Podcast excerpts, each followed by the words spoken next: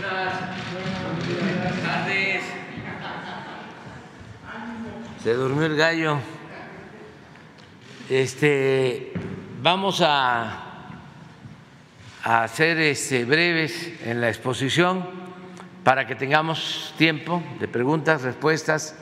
No tardemos tanto, nos regañan mucho porque se lleva mucho tiempo.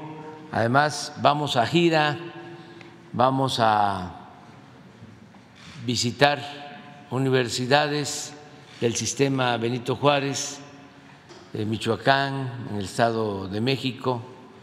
Vamos a una eh, clínica de hemodiálisis de Toluca el sábado, o sea, es hoy, eh, mañana y el domingo el desfile que aprovecho para informar que va a iniciar temprano para que eh, la ceremonia de Qatar de eh, el fútbol pueda verse más tarde y el partido, eh, porque no todo tiene que ser este, memoria histórica y política, sino también ¿no? Eh, recreación, deporte. La vida es afortunadamente muchas cosas. Eh, el 21 vamos a recordar aquí en Palacio eh, los 100 años del asesinato de Ricardo Flores Magón. Acuérdense ustedes que cada año, para fortalecer nuestra memoria histórica, se dedica a un dirigente, a un héroe. El primer año fue dedicado a Emiliano Zapata, porque fue el 2019 y cumplía 100 años de su asesinato. Sí, fue el 10 de abril de 1919 en Chinameca. Lo traicionó Guajardo, un militar.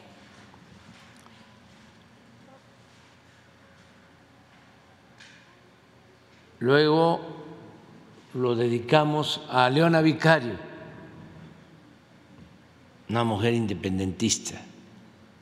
Eso fue el 20.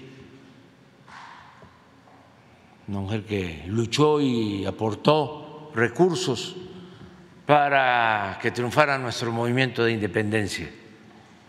Compañera, esposa de Andrés Quintana Roo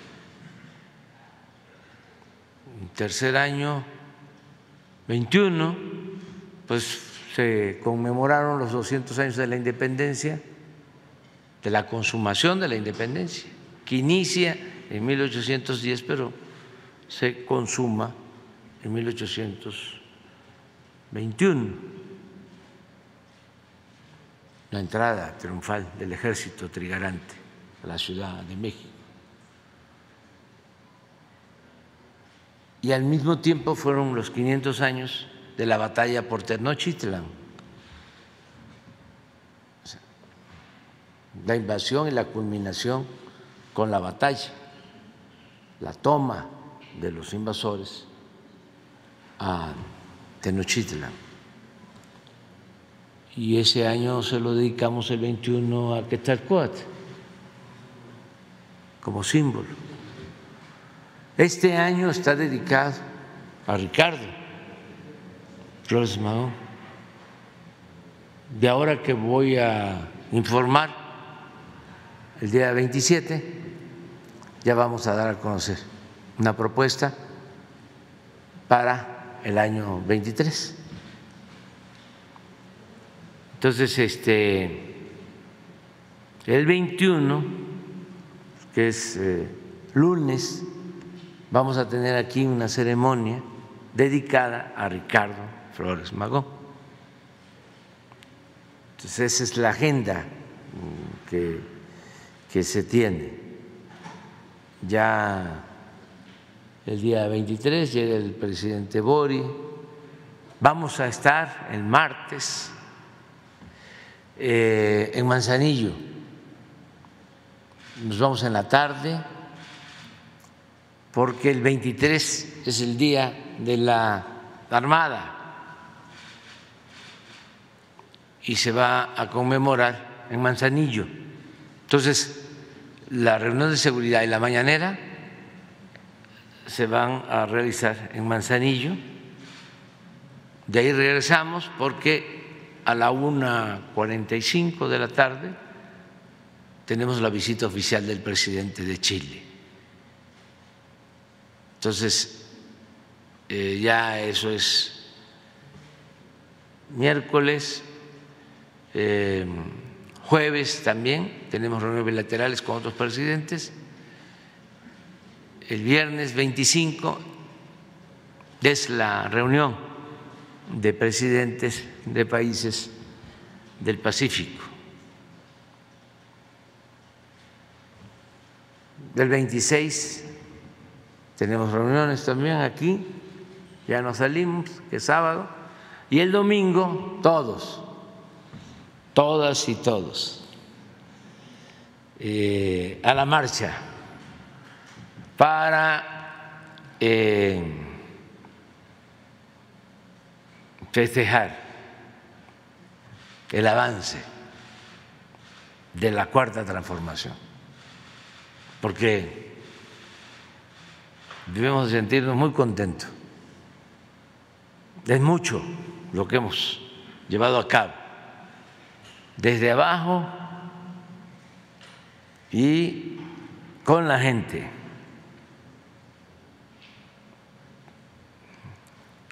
En este movimiento el protagonista principal es el pueblo y lo que hemos logrado ha sido por la participación y el apoyo del pueblo. Como decía Juárez, con el pueblo todo, sin el pueblo nada. Entonces, a veces, por la polémica que es consustancial a la política, se olvida o se desconoce todo lo que se ha ido logrando. Entonces va a ser un informe amplio con el criterio de que breve y bueno, doblemente bueno, porque si no tardaríamos muchísimo tenemos realmente mucho que informar y muy bueno. Todo. Nos sentimos eh, orgullosos. Hay pendientes, pero se ha avanzado. Ya hasta parece que estamos al final de nuestro mandato y todavía nos faltan pues como 20, 21 meses. Se van a hacer todavía muchísimas más cosas, porque ya están sentadas las bases y ya nada más es consolidar lo realizado y seguir con la revolución de las conciencias, informando, orientando, concientizando, organizando a los ciudadanos para continuar con la transformación y que no haya retrocesos. Decían los liberales del siglo XIX que no se debía permitir, fíjense la palabra, el término, el concepto, retrogradar.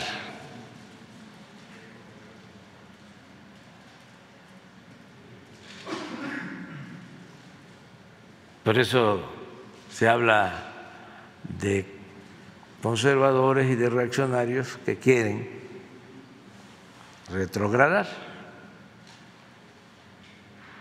pero ya va a ser muy difícil. Sin embargo, pues hay que garantizar las libertades y el derecho a disentir y seguir adelante, porque México se está fortaleciendo. por sus culturas, por su gente buena, trabajadora, por sus importantes recursos naturales.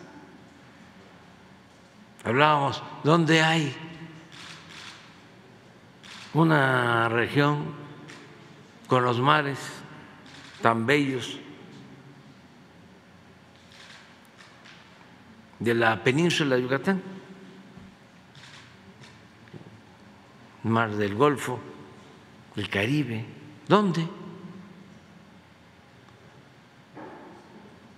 Puede ser que haya, pero en muy pocos lugares del mundo.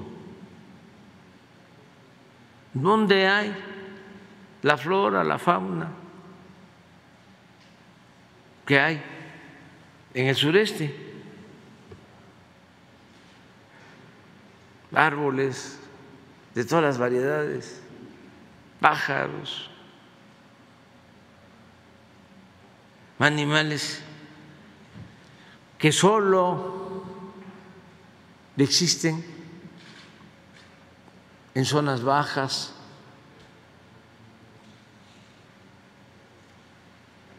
en las regiones tropicales de México. ¿Y dónde hay?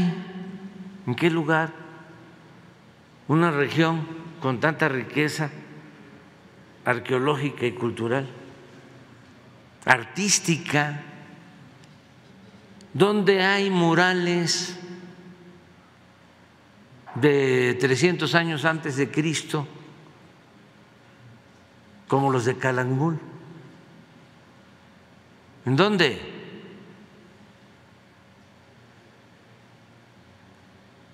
o del siglo VI de nuestra era, en Bonampak.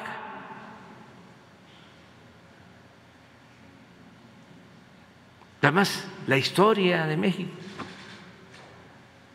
con todo respeto, ¿dónde están los Miguel Hidalgo? ¿Qué otro país? los Morelos, los Juárez, los Madero, los Villa, los Zapata, los Ricardo Flores Magón, los Lázaro Cárdenas. ¿Dónde?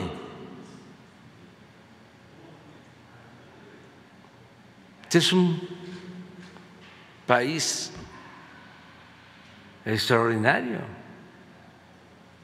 una cultura que viene de lejos, de grandes civilizaciones. Entonces, sí tenemos mucho que celebrar y por eso no está tan complicado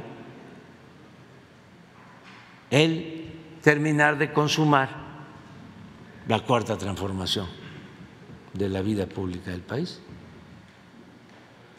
Y ahí vamos, adelante.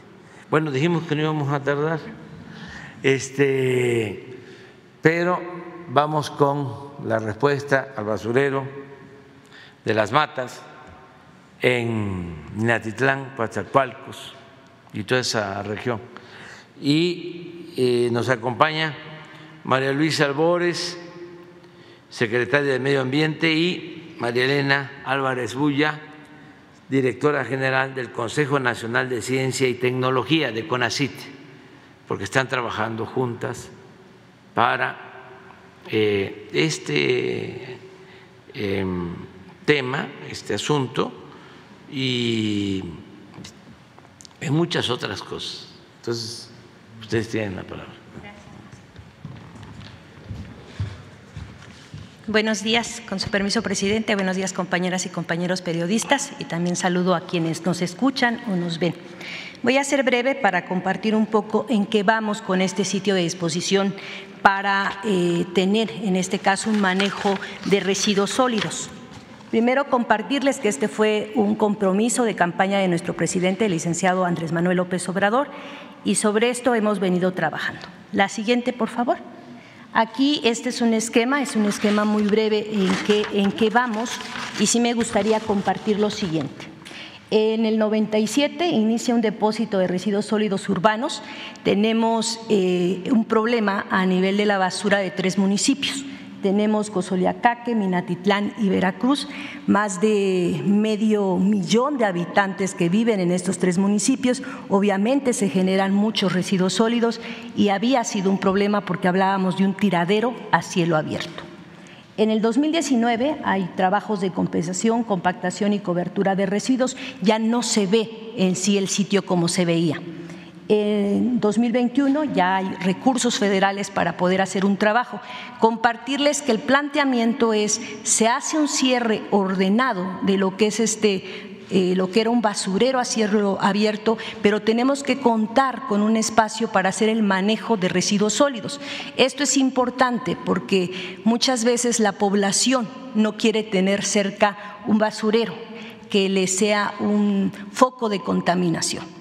En este sentido, decirles que técnicamente se revisó este basurero a cielo abierto, tenía muchos focos de contaminación, se está buscando un espacio coherente técnicamente, pero también eh, la población nos debe de ayudar en un sentido de tener el espacio adecuado a nivel de distancia para poder tener el sitio a donde colocaremos el nuevo manejo de residuos sólidos. La siguiente. Eh, hemos estado en diálogo permanente, trabajamos muy de la mano eh, con CONACIT para hacer toda la cuestión de investigación y de la propuesta y del proyecto, capacitaciones, formación, pero también con el gobierno del Estado de Veracruz y tenemos que trabajar muy de la mano también con las autoridades de los tres municipios. Compartirles también que el tema de lo que es las basuras, los residuos sólidos a nivel de las autoridades los manejan los municipios. Esto nos lleva también que como federación tengamos que tener una incidencia y un trabajo con las autoridades municipales, la del Estado de Veracruz y la federación. Estos son parte de los avances que tenemos. La siguiente. Y acá estos son los avances, aquí podemos ver en unas fotos de junio, de octubre, eh, voy a mencionar brevemente qué es lo que llevamos en este tiempo. Eh, para el 2022, caso Minatitlán, 720 eh, viajes de residuos acarreados, 960 horas de tractor, 320 horas de excavadora, 40 metros cúbicos de lixiviados extraídos, en el caso de Cozoliacaque, 902 metros cúbicos de residuos conformados, 640 horas de tractor, 70% de avance en plataforma. En Coatzacoalcos, el 100% de despalme de vegetación, el 50% de avance de taludes y el 40% de avances de plataforma. Estos trabajos de saneamiento está planteado terminarlos en enero de 2023. Podemos ver algunas imágenes que dan un cambio de junio a octubre. La siguiente. Y eh, estas son las acciones que tenemos en curso, el planteamiento y el compromiso que tenemos con nuestro presidente y también con eh, estas tres poblaciones es que en 2023 nosotros podamos finiquitar la parte de, la propuesta, o sea, un cierre ordenado. La siguiente, por favor. Y podemos ver, eh, es la clausura pero el cierre ordenado con monitoreo y también el poder emprender en el nuevo espacio, hacer un manejo de lo que es el residuo sólido. Con eso terminaría. Gracias. Pues este, nada más un llamamiento a los eh, habitantes de estos municipios, Coatzacoalcos, Mina, Jaltipan, Cozoliacaque, Zaragoza, Nanchital, todos los municipios cercanos.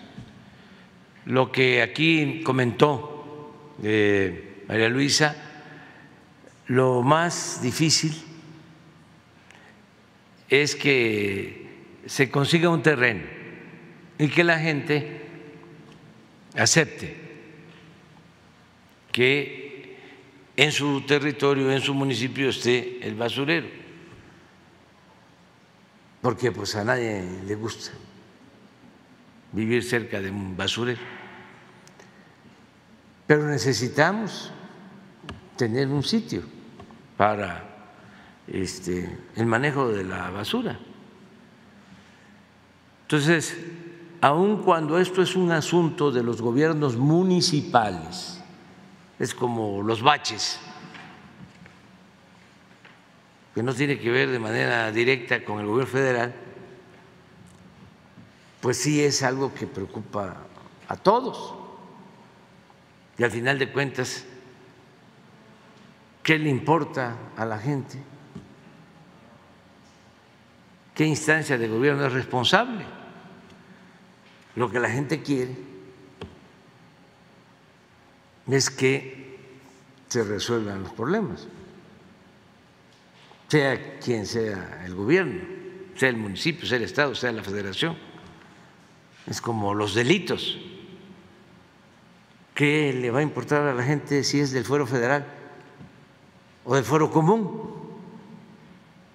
Ni se entiende, pero sí sabe el daño que causa un delito y sabe que tiene que ver con la autoridad. Entonces, pedirles que nos ayuden, ya tenemos los recursos para comprar el terreno. La ayuda es que no se aprovechen, que no quieran hacer su agosto los que tienen algún terreno, que no eh, olviden que el dinero es del pueblo, el presupuesto no es del gobierno, es del pueblo. Ya esa mentalidad anacrónica de pensar de que es dinero del gobierno, hombre. ¿Qué te andas preocupando? Súbele. Y ahí puedes hacer un gran negocio. Hasta puedes transar para que el avalúo salga arriba. A eso ya al carajo, ¿eh? Eso se acabó. Y no es grosería lo del carajo, ¿eh? Era un sitio allá arriba en el mástil donde ponían a los marineros de los barcos que se portaban mal, se iban al carajo. Eh, entonces, que no se abuse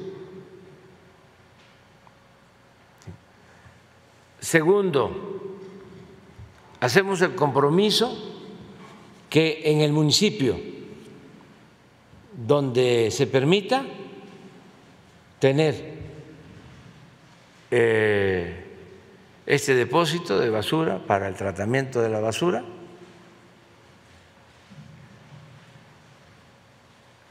hablaríamos con el gobierno de Estado para que se firmara un acuerdo de mantenimiento permanente para que eh, no se contamine, no se afecte, no haya malos olores, todo por lo que la gente no quiere, que haya un basurero. Y lo tercero, el gobierno federal se compromete a hacer una obra en ese municipio. lo que más se necesite, una necesidad sentida por la población. Se hace una asamblea y dicen, esta es la obra que queremos. Del gobierno federal va a transferir los recursos, va a financiar la obra. Ese es el plan. Entonces, María Luisa, María Elena Álvarez van a estar pendientes y yo espero que eh, pronto ya vengan a informarnos que ya está funcionando el nuevo eh, depósito de basura o de tratamiento de basura en el sur de Veracruz. Hay otros casos, también me adelanto, este, en otros municipios, como recorro todo el país, pues me toca verlo, aplicaría lo mismo. Pero ya no es estar eh, experimentando, ya es acción, ya no es teoría, ya no es escritorio, es territorio, es ir allá. Ya está el terreno, llegar al acuerdo con la gente y ya que nos traigan el proyecto y nosotros ayudamos. Pero me encuentro mucha gente de muy eh, buena fe con proyectos de gabinete. Pero ya lo que necesitamos es acción, hechos, no palabras. Además, ya nos falta mucho, muy poco. Ya no podemos hacer compromisos que no vamos a cumplir. Y claro que hay un gran rezago en todo, pero ya empezamos y estoy seguro que va a haber continuidad con cambio y se van a seguir haciendo cosas. Entonces, que tengan eso en cuenta. Los ingenieros que están invitados para el día de hoy, sí, este, se van a quedar aquí con ustedes, eh, las dos secretarias, bueno, la directora del CONACIT, que es el equivalente a una secretaria y además una mujer mucho, muy inteligente y honesta, que la queremos mucho, y María Luisa, la secretaria de Medio Ambiente, ya platican. Pero ya no estén pensando que van a venir a la mañanera a eh, presentar el proyecto. No, no, no, ya no, eso no. Ya es. ¿Qué hicimos? Ya está. Yo por lo general no estoy inaugurando obras. Me invitan, ya terminamos la ampliación de esta carretera de Guadalajara a Colima que significó hacer puentes y esto. Nada más estamos esperando que vaya que corte. Nada. Ábranla. Para eso son los informes. Este realmente no es un informe, este es una celebración por los avances de la cuarta transformación. Pero aprovecho para decir pues todo lo que hemos llevado a cabo con la participación de toda la gente. Entonces quedamos en eso. Ahora sí vamos a preguntas y respuestas. No, eh, la compañera, el compañero, dos. A ver, que, que nada más no se pasen de 15 días. Ah, ese, ¿quién tiene meses? Tú, tres. Mujer, ya quedó ella, tú, mujer, falta una mujer. Tú, tú eres el 5 y tú el 6. Vámonos. Muy buenos días, señor presidente. Janet Galindo, de Grupo Transmedia La Chispa, Campeche, Quintana Roo, Yucatán, eh, Ciudad de México, Petrolera. Eh, señor presidente, esta semana se dio a conocer eh, una situación muy especial de, personas detenidas que traían, están traficando con piezas arqueológicas. Eh, no sé si usted tenga conocimiento de esto. Esto se dio en la Ciudad de México, eh, pero ¿qué es lo que está pasando con estas personas? ¿Cuál es el proceso al que se les va a someter? Y también eh, esto se sigue dando, bueno, en el extranjero. No sé cuál sería su opinión de esto. Hay un plan en el que participa la Fiscalía General, el INA, la Secretaría de Cultura, a ver si un día vienen, porque se han recuperado miles de piezas arqueológicas, tanto en México como en el extranjero. Incluso como hay una campaña para eh, no aceptar las subastas en el extranjero, ya hay coleccionistas, herederos de eh, familias que se dedicaron a la colección de piezas arqueológicas que están donando esas colecciones. Me voy a pedir a Diego Prieto, a Alejandra Fraustro, que informen que hay toda una campaña, incluso eh, no solo para el rescate de estas piezas, el castigo a los que las venden,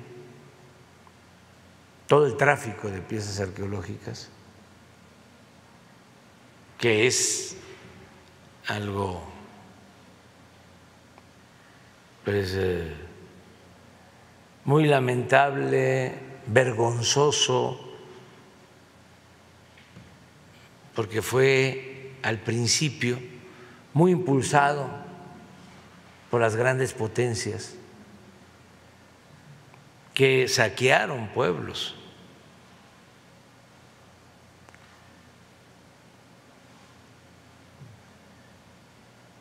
Una vez fui a Nueva York y fui a visitar unos claustros medievales me llamó mucho la atención porque se los trajeron de Medio Oriente casi completos. Y esto pasa en museos, en Londres, en Francia. Ojalá y se devuelvan a sus pueblos, a sus países de origen. Porque todo eso fue sustraído de manera ilegal. Es hurto, es robo, es saqueo.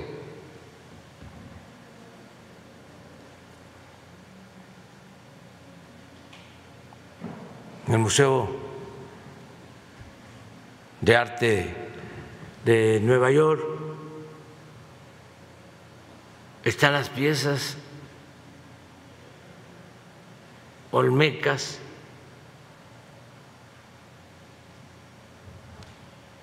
pues posiblemente las más bellas del mundo. No están en Tabasco, no están en Veracruz, no están en el Museo de Antropología de México.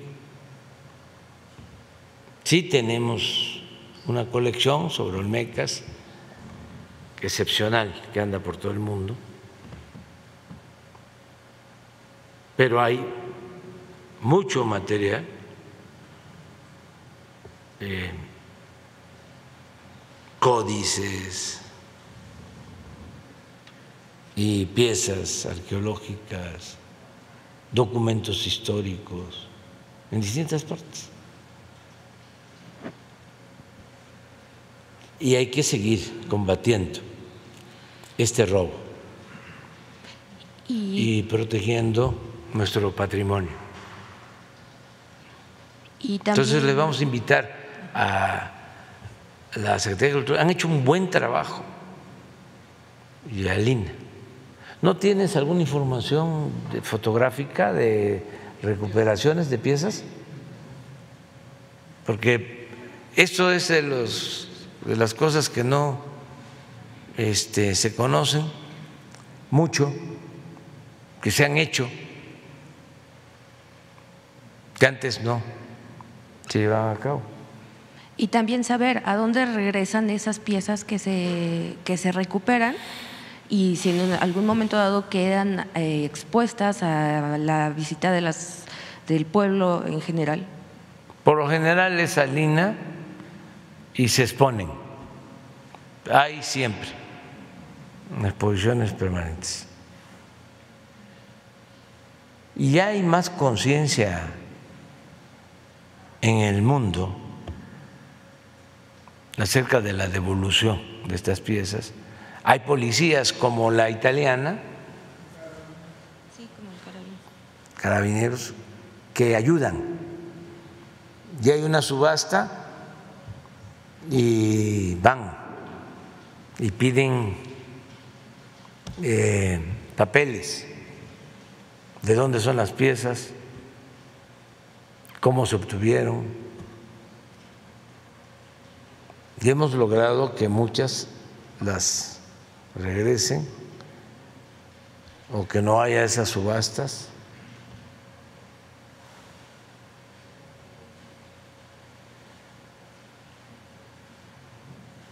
Se ha avanzado bastante.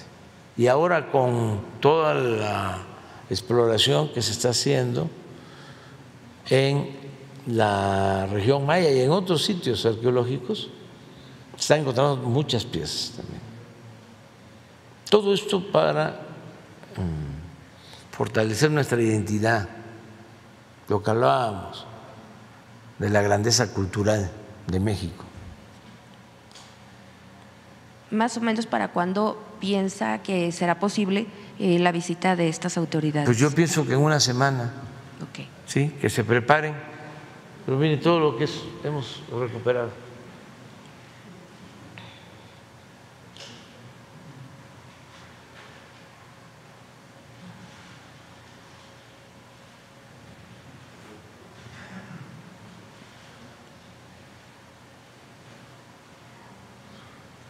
Pero es bastante. Sí, de hecho se han frenado subastas en, en Europa.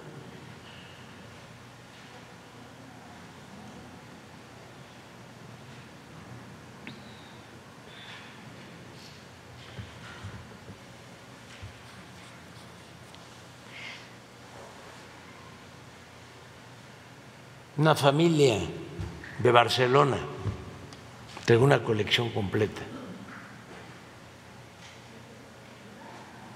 ¿Por herencia, presidente? O por sí, yo creo que eh,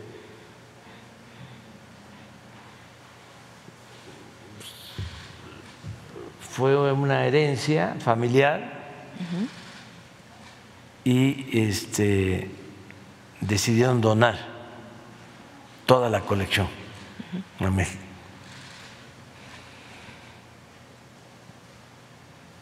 Tenemos, por ejemplo, han donado colecciones de moneda. Ahora que se rehabilitó el recinto Juárez de Palacio Nacional,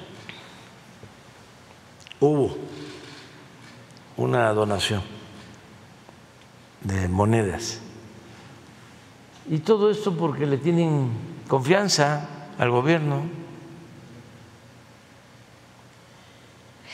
Este gobierno... Porque antes se robaban todo.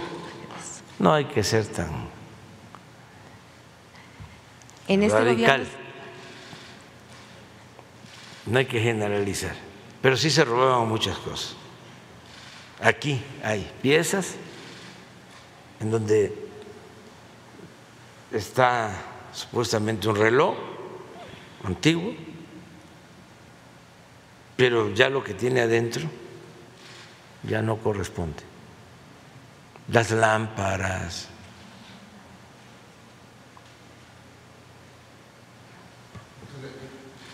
¿De ayer? Ah, qué bien. Digo, qué bien que que lo estamos denunciando. Nos cuesta trabajo con los franceses. Sí, se resisten. Aprovecho respetuosamente.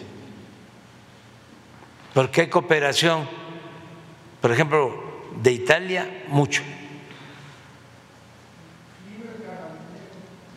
Sí, sí, y por eso le hicimos un reconocimiento. Pero los franceses son lo más eh, cerrados. No quieren, por ejemplo, en eh, congresos donde se toca el tema, no firman ellos sobre la devolución del patrimonio cultural a los pueblos. esto no causa... Pero yo estoy seguro que van a cambiar. El presidente Macron es una gente, pues, muy eh, apegado a la cultura, su esposa maestra,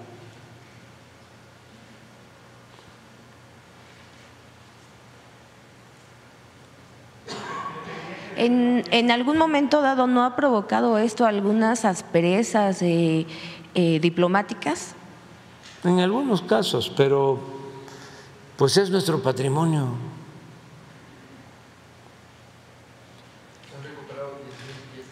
Diez mil piezas recuperadas. Pero no nos adelantemos, vamos a que vengan y que nos informen. Es lo mismo también, aprovecho, porque ahora en eh, Los Pinos, que es un espacio cultural, hay una exposición de eh, bordados, tejidos, diseños de los pueblos originarios, de tejedoras, de eh, artesanas, artesanos mexicanos, de las zonas indígenas, que muchas veces también les copian, les plagian sus diseños. Acaba de suceder algo de una marca famosa de moda que copiaron eh, diseños de zarapes, de Saltillo y de Contra Tlaxcala. Y esto se repite y se repite. Eh, le plagian los diseños artesanos indígenas de Hidalgo, Oaxaca, Chiapas, Guerrero, y ni siquiera el crédito. ¿Cómo poder frenar esto, señor presidente? Hoy hay un encuentro en Los Pinos, creo que hoy empezaba, ¿no? Ayer, ayer, Ah, ayer se inauguró. sí, original se llama. Sí, para ese propósito, ir, ir haciendo conciencia. Y no nos oponemos, o sea, que utilicen los diseños ¿no? de origen prehispánico, o de estos tiempos de los pueblos originarios, de las mujeres tejedoras. No nos oponemos a eso, pero que les reconozcan dar créditos su trabajo intelectual, su creatividad, y que no haya plagios y que puedan usarlo, pero que lleguen a un arreglo con los creadores de algún tipo. Y si es una comunidad, con la comunidad. Si es una cultura, con toda la cultura. Si es un artesano en lo personal, una mujer, un hombre, pues con él pero que no plagien.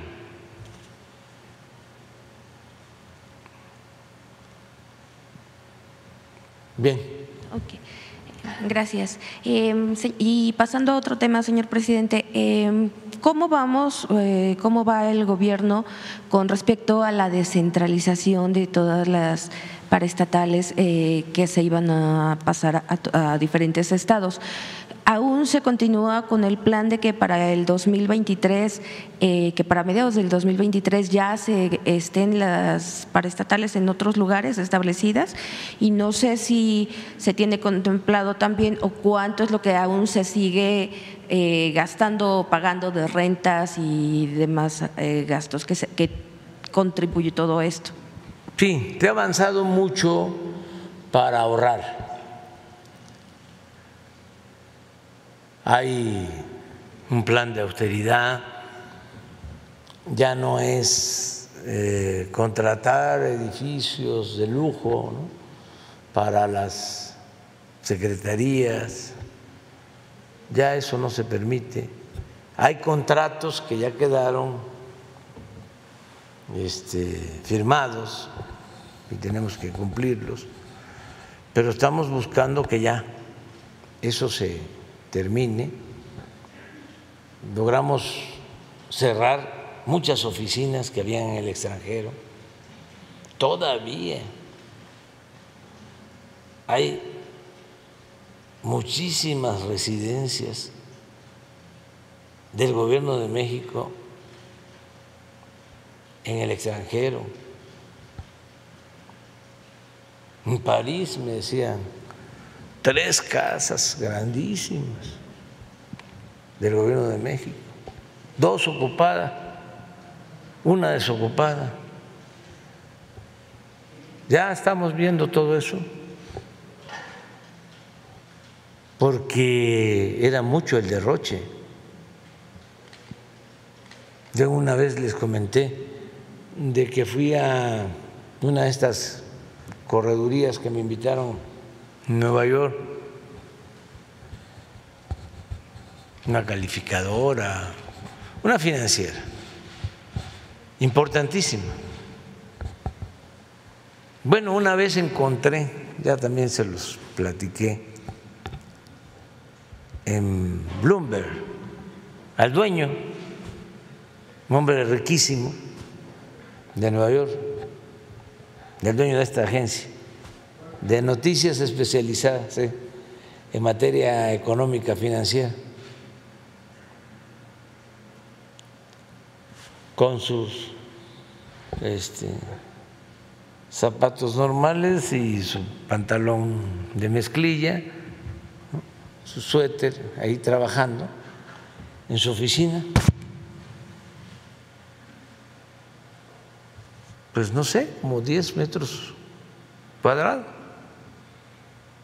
ya había trabajado de alcalde de Nueva York. Y además, con muchos recursos, con su computadora. Pues imagínese usted la mentalidad de este, antes, el tamaño de las oficinas en nuestro país, todavía. hasta espantan, porque no hay nadie, pues. Pero el escritorio en la pared, ¿no?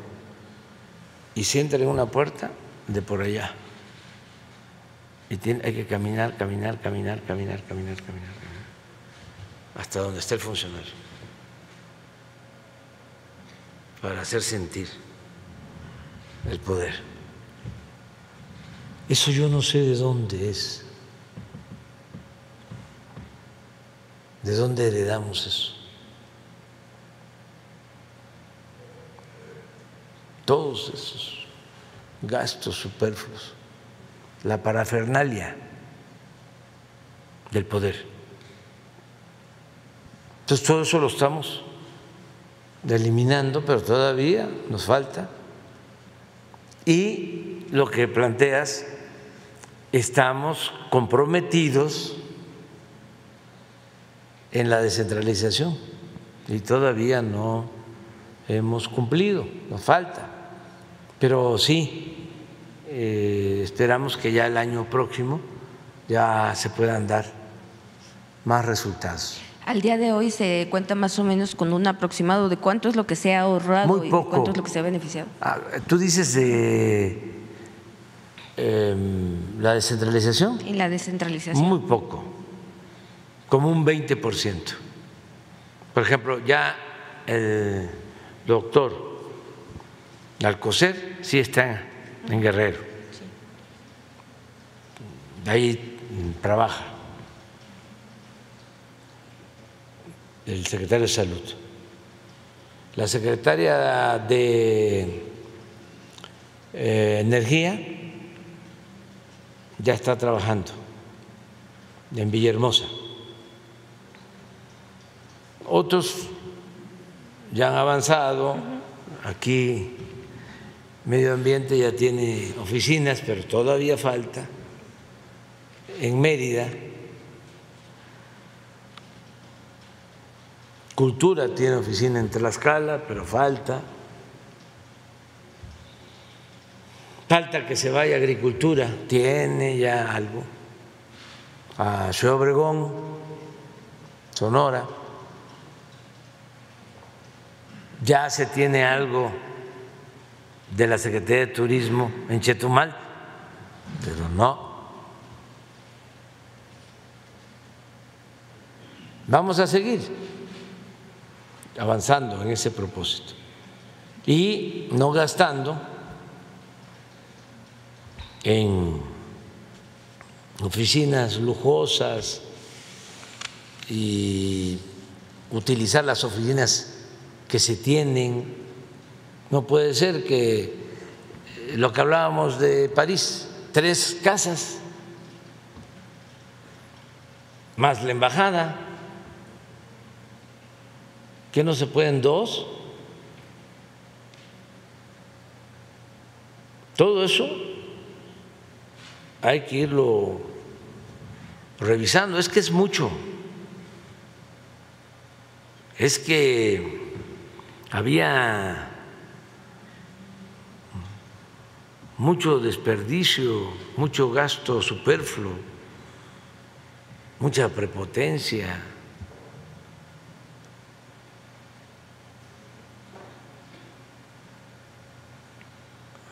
Era muy oneroso todo. Pensaban que ese era el poder, que esa era la autoridad. Y hasta complejos. ¿no? Eso de tener un avión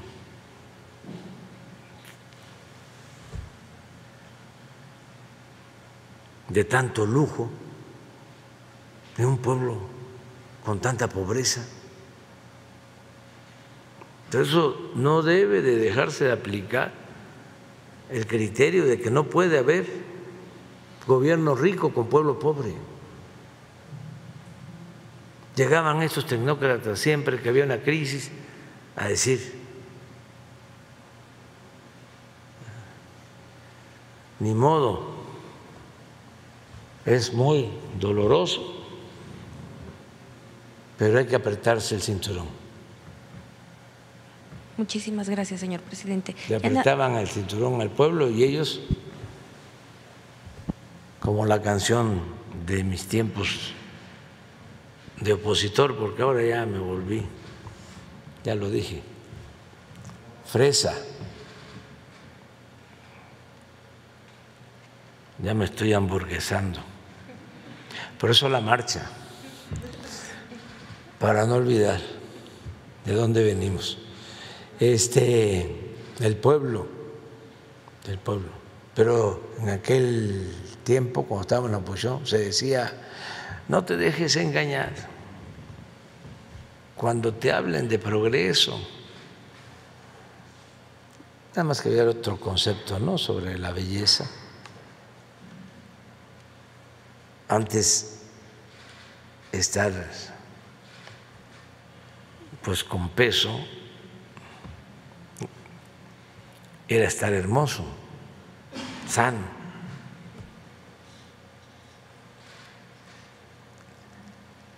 Ahora ya no. Ahora ya cambió. Y bien que cambió. Pero se decía, no te dejes engañar cuando te hablan de progreso, porque tú te quedas flaco y ellos aumentan de peso.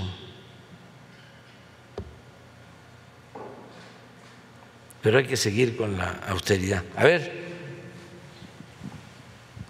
Presidente, buenos días. Pedro Villecán, el periódico Universal. Presidente, preguntarle, eh, ¿cuál es el. Ayer, lamentablemente, hubo un accidente en Aguascalientes donde fallecieron cinco personas, cayó un helicóptero, entre ellos el titular de seguridad. ¿Cuál es el informe que se tiene en el Gabinete de Seguridad sobre este hecho? Pues nada más que se presentó esta desgracia muy lamentable.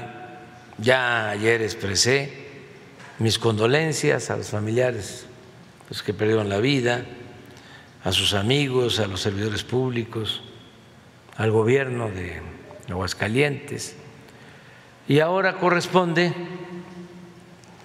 hacer la investigación sobre lo sucedido, actuando con mucha responsabilidad. En una primera instancia tiene que recoger evidencias, eh, los elementos fundamentales, la Fiscalía del Estado ¿Qué es lo que están haciendo? Revisando todo, porque en las redes se habló de disparos y de varias cosas. Sin embargo, hay quienes sostienen que no sucedió nada de eso y no se puede hacer un juicio sin tener elementos, sin tener pruebas. Es algo delicado. Entonces, está recogiendo toda la información la Fiscalía y luego lo que procede es que la Fiscalía General atraiga el caso. Ya hay una integración de una comisión de expertos que ya está trabajando en el asunto y se va a estar informando. Lo va a estar haciendo el gobierno de Aguascalientes en esta etapa y luego la Fiscalía, como corresponde. Presidente, eh, ayer habló usted, habló, eh, exhortó a una avalancha de, votos para, para, las próximas elecciones. Eh, la oposición consideró que esto es una violación a la ley electoral y que se está adelantando a, los tiempos y que, bueno, ya adelantó que eh, se van a preparar algunas denuncias en su contra por, esta, por este llamado. ¿Cuál es su opinión sobre esto? ¿Se violó la, ley electoral? Yo no dije que sea una avalancha de votos, o no recuerdo, para un partido. Comentó que para en particular. O sea, parece redundancia, porque partido viene de parte. Es que cualquier partido, cualquiera eh, que participe en un proceso de transformación, sea partido, sea bloque de partidos, coaliciones, la recomendación, ese es el debate con Krause y con Aguilar Camín, que por cierto tienes que volver a poner Aguilar Camín porque el video de ayer está eh, censurado, suavizado. Tiene que buscar otro, en donde uno de los participantes dice, ¿y qué vamos a hacer? Así empieza, con el crecimiento del movimiento que encabeza López Obrador. Y él insulta y, y eso no aparece en el de ayer. ¿No qué? No, el diálogo es muy importante. Entonces, yo lo que planteo por experiencia y pensando en el país y en lo que están haciendo los oligarcas en el mundo para limitar la democracia, yo lo que recomiendo es que no se esté pensando nada más en ganar la presidencia. Ayer me informan, por ejemplo, porque así está el modelo durante el periodo neoliberal. Esto no fue espontáneo. Buscaban, buscaron eh, atar a dirigentes que significaban la posibilidad de un cambio para los pueblos en contra de los intereses de las minorías. Dejar bien amarrados los cambios de las privatizaciones de bienes nacionales, hasta en con despachos del extranjero, como lo hicieron con la reforma energética aquí. Desfiguraron, nada más que los constitucionalistas están en sueño. Con todo respeto. Pero con esas reformas llamadas estructurales, además de los artículos de la Constitución, los transitorios son otra constitución. No dejaron nada a las leyes secundarias porque para la reforma de la Constitución se requiere de dos terceras partes. La reforma a las leyes es la mitad más uno. Ni modo que esto fue casual. Bueno, les decía yo, ayer me informan que no le dieron permiso los legisladores, el Congreso del Perú al presidente para que asista a la reunión del Pacífico. Y yo soy el presidente de la Alianza del Pacífico y le tengo que entregar a él la presidencia. Y estos intereses creados que les molesta de que ganó una persona de la sierra, una persona que no es del conservadurismo,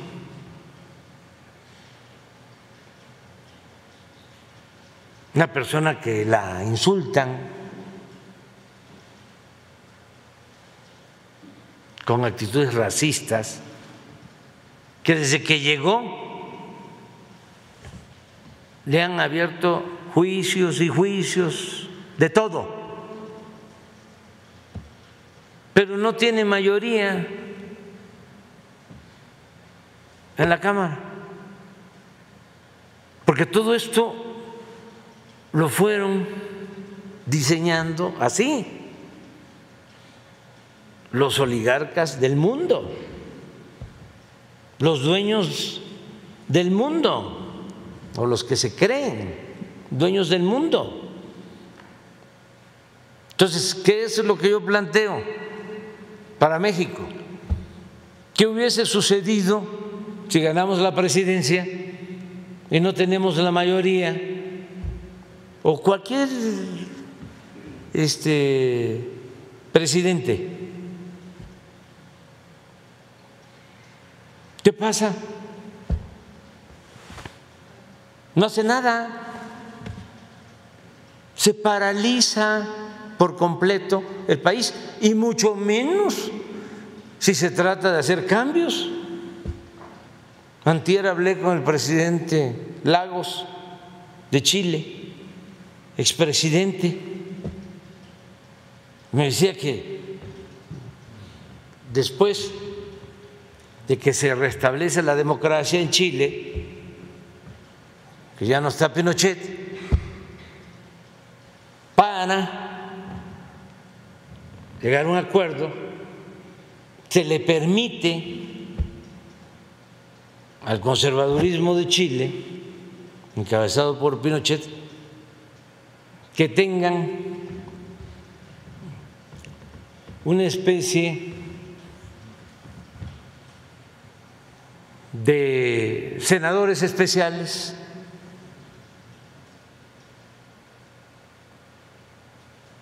¿Cómo se le llamaba eso? Son hubo una época de Santana aquí de personajes del conservadurismo con privilegios,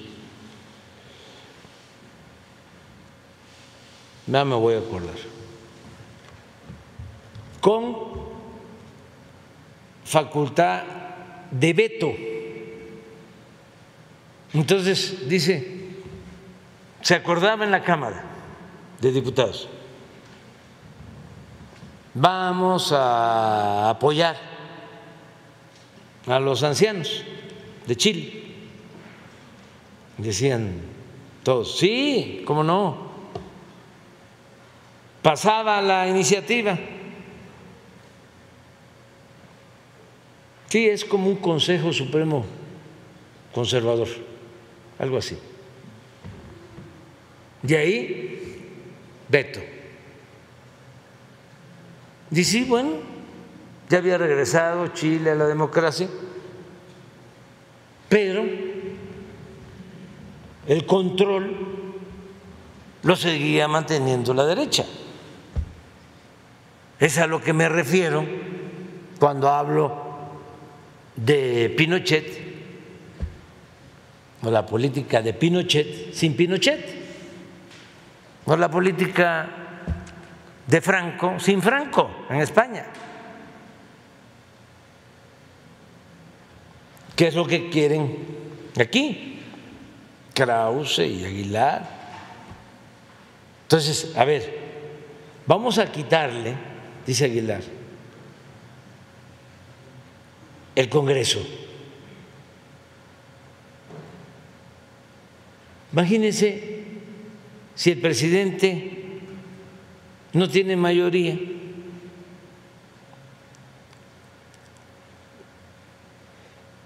En la Cámara de Diputados, porque ahí sí no se requieren dos terceras partes, sino mayoría simple para la aprobación del presupuesto. No tiene mayoría el presidente. ¿Cómo logra la mayoría? ¿Cómo era antes? ¿Cómo le hacía Carstens en la época de Calderón? Tres años, aprobación del presupuesto por unanimidad. Pero ¿qué pasaba? Habían moches, compraban a los legisladores.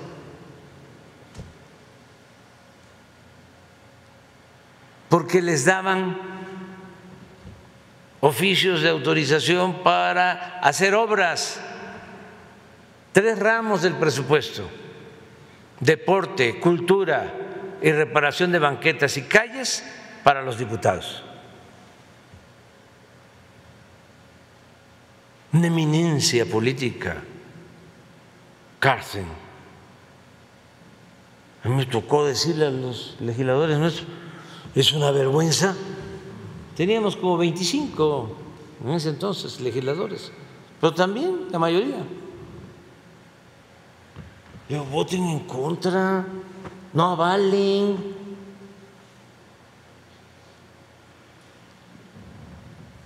El despojo, la corrupción, entonces, un presidente pues no podría tener un programa de apoyo a adultos mayores, de apoyo a becarios. Bueno, no estoy hablando al tanteo. Cuando presentamos la iniciativa para que la pensión de adultos mayores se elevara a rango constitucional, los del PAN votaron en contra. ¿Ustedes creen que estos conservadores mantendrían los programas de apoyo a adultos mayores, las becas, la pensión para discapacitados? Me acusaron ahora, como lo este, están eh, pensando, porque una candidata del PRI y también del PAN, de Hidalgo, para la gobernatura, dijo que iba a quitar el programa de adultos mayores, que ni le corresponde porque es un programa federal y que el dinero debería de utilizarse para otras cosas. Entonces, para transformarse requiere no solo votar por el presidente, del partido que sea. Si se le va a dar el apoyo, pues que sea completo, porque si no va a estar de florero, de adorno, de pelele, de títere, nada más por la parafernalia del poder. Ciudadano presidente, señor presidente, porque así lo quieren, así los tenían, y así quisieran que fueran los presidentes, sus empleados. Y el presidente de México solo debe de tener como amo al pueblo, solamente al pueblo. Entonces, eso fue lo que planteé. Dije, si van a votar, pues no estén pensando, a ver, para presidente, porque ¿cuál es la campaña de ellos? No le des tanto poder al presidente, porque se va a volver dictador. Ay, nanita. ¿Cómo se vuelve dictador un presidente? En estas condiciones, con esta nueva realidad, si no hay reelección que ellos promovieron? Ustedes saben que pueden elegirse los diputados por un periodo y vuelven y se pueden reelegir. ¿Quién aprobó esa reforma? el conservadurismo. Y estuvieron a punto. Salinas acarició la idea, quiso convertirse en jefe máximo, más que todo le salió mal, empezando porque se le reveló, él dice, que lo traicionó. Se dicho. Pero sí estaban pensando en eso, porque sí tienen ese pensamiento. No tienen verdadera vocación democrática. Entonces, no hay reelección y no va a haber porque esa es parte de nuestra historia, de la historia que ellos querían ya borrar. Por eso hablaban del fin de la historia. Pero ¿cómo vamos a hacer a un lado el lema maderista, sufragio efectivo, no reelección, si costó un millón de vidas? Y no fue hace siglos, apenas hace un siglo, poco más de 100 años. Acaba de pasar. Eso primero. Segundo, ¿que ya no está la revocación del mandato? Si se deben de preocupar todos por eso. Porque a los tres años hay un presidente, presidenta que se olvida del pueblo, que actúa de manera arbitraria que levita, que no resiste las tentaciones del poder, porque no tiene ideales, porque no tiene principios, porque no le tiene amor al pueblo, pues existe el mecanismo para quitarla, quitarlo a los tres años. ¿No sirvió? Vámonos. Consulta. ¿Quieres que siga o que cambiemos? Eso ya está en la Constitución. Y estoy seguro que se va a aplicar algún día. Otra cosa que también no se sabe mucho, pero el presidente no tiene fueros como era antes. Yo ya puedo ser juzgado por cualquier delito, como cualquier ciudadano. Todo eso es lo que vamos a recordar y a celebrar. El 27 en la marcha a las 9 Cuarta transformación, marcha del ángel al zócalo. Es el movimiento de todas, de todos los mexicanos. Y lo hemos hecho con mucho esfuerzo y desde hace tiempo ya se nos adelantaron muchos que estuvieron con nosotros. Pero ¿cómo no vamos a conmemorar este cuarto aniversario de la transformación? A ver si ya tienes lo de Aguilar.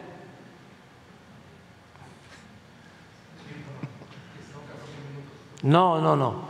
Hay una parte, o disculpa que te hiciste. Jesús es, es que ese es el problema, que son tan eficientes, ¿quién les, quién les manda a ser tan bueno?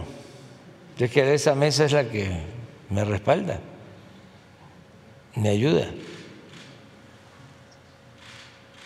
Es donde hay una parte donde de inmediato, eh, hay un señor ahí, puede ser un intelectual, yo no lo conozco, él dice, ¿y qué vamos a hacer hacia adelante? Es antes de las elecciones del 21. Y ahí entra Aguilar, pero lo que pusieron de Aguilar de ayer no es lo que expresó tal cual. O repítanlo. Nada más Aguilar. Mire, hay... Sí, sí. A ver. Bienvenido, Héctor. Gracias, ¿cómo están? Si quieres hago, oíste Héctor lo que dije hace rato, no habías entrado, ¿verdad? No, no había entrado Rudy, pero sí me... Déjame hacer... Ah, ¿Cómo, ¿Cómo dice? ¿Qué quiere hacer? ¿Qué, qué, qué vamos a hacer? Eso es, ahí es. ¿Qué vamos a hacer? Y a, y a ver, ahora sí, pongan a de lo que les comenté, porque en ese aspecto tú, tú, eres una gente importante. Eh, ayer comentábamos entre algunos de nosotros el, pues el gran descontento que tenemos y que existe por el, la administración del presidente López Obrador. ¿no? Hay, y la verdad no estamos equivocados, estamos en la, en la unidad, por más que le quieras pensar este, las partes buenas, bueno, pues las partes malas rebasan por mucho a lo, a lo bueno. Pero lo que decíamos aquí, ¿cómo le hacemos nosotros los chavos de 75 años para hacer que este descontento se vaya, se permee hacia las clases este, populares, a las clases que tienen 30 y 40 millones de votos, a las, a las, a las, las que hay que hacerles entender eh, las equivocaciones y los errores del presidente. Ese es el resumen, Héctor, de lo que, de lo que hace un momento estábamos comentando y estábamos pensando que cada semana como que nos dejáramos una tarea, es lo que propuso Alejandro Ostros, que me parece muy, muy cuerdo, eh, que, eh, que, nos dejáramos una tarea para un, un, tema, para, hablamos un rato de chachachá y de cotorreo y jajaja, pero un rato también de algún tema en el que todo el mundo nos metamos y, y, durante una semana tenemos tiempo para más o menos prepararlo, para, para dar opiniones eh, eh, al respecto. Eso era. ¿Puedo, ¿Puedo yo? ¿Puedo? Escuché. Adelante, Héctor. Sí. Bueno, me parece muy buena idea esta de poner un tema, ¿no? Y, traerlo más o menos pensado. Y, eh, ¿Qué hacer para que, para que esto llegue a la, a la inmensa mayoría del, del, país? No, yo no lo sé. Lo que sí sé es esto, que este gobierno tiene totalmente perdido el pleito en lo que durante la época de Fox se llamaba el círculo rojo. Lo tiene totalmente perdido. A ver, para. Eh, es interesantísimo. Este gobierno tiene perdido lo que antes se llamaba círculo rojo. Círculo rojo es élite, la élite. O sea, nosotros no podemos con la élite, que ese es un error. Quizá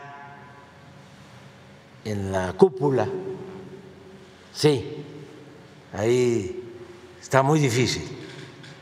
Pero hay muchos empresarios inteligentes, muchos.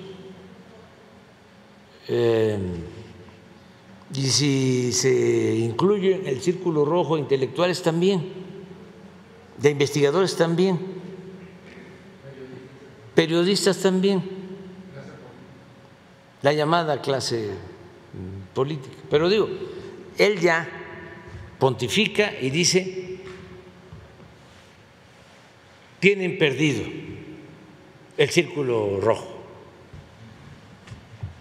Este no es así. Claro, puede haber hipocresía.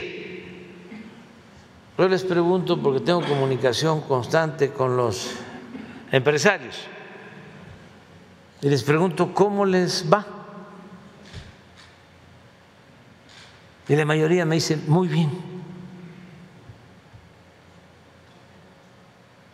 Bueno, por algo México es de los países más atractivos para la inversión en el mundo. Y ahí están los datos. Pero bueno, esa es la primera parte. Segunda, a ver, sigue.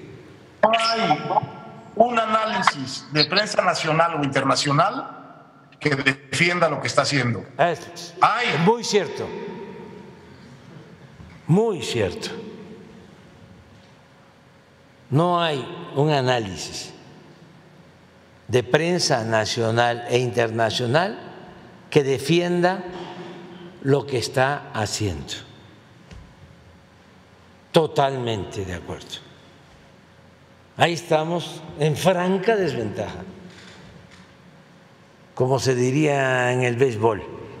Ahí perdemos por paliza. Lo hemos dicho aquí, de 95 eh, comentarios, no, de 98, digo de 100 comentarios, 98 en contra, dos a favor. Y es en México y en el extranjero. Es Washington Post, el New York Times, Ahora con la marcha, todos ellos, la gran prensa mundial. Eso es cierto. ¿eh? Síguele. Dos o tres o cuatro que intentan fallidamente apoyar y muchos de los apoyadores abiertos han desaparecido. Eh, bueno, ¿esto qué quiere decir? Esto quiere decir que fatalmente, por los caminos más complejos que puedan imaginar o por los más simples, eso que está en el círculo rojo, tarde o temprano se vuelve lugar común en el círculo verde. No hay nada. Eh, fatalmente. Todos nos vamos a volver fifís.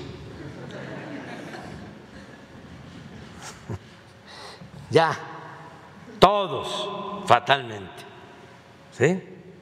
Estamos hablando de ideólogo de Salinas de Gortari y luego de Cedillo. Todo esto es muy bueno para los jóvenes. Adelante. O sea, el círculo rojo, más temprano que tarde,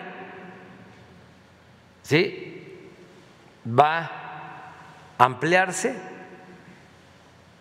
y va a llegar a lo que llaman el círculo verde, que es el pueblo, el pueblo raso.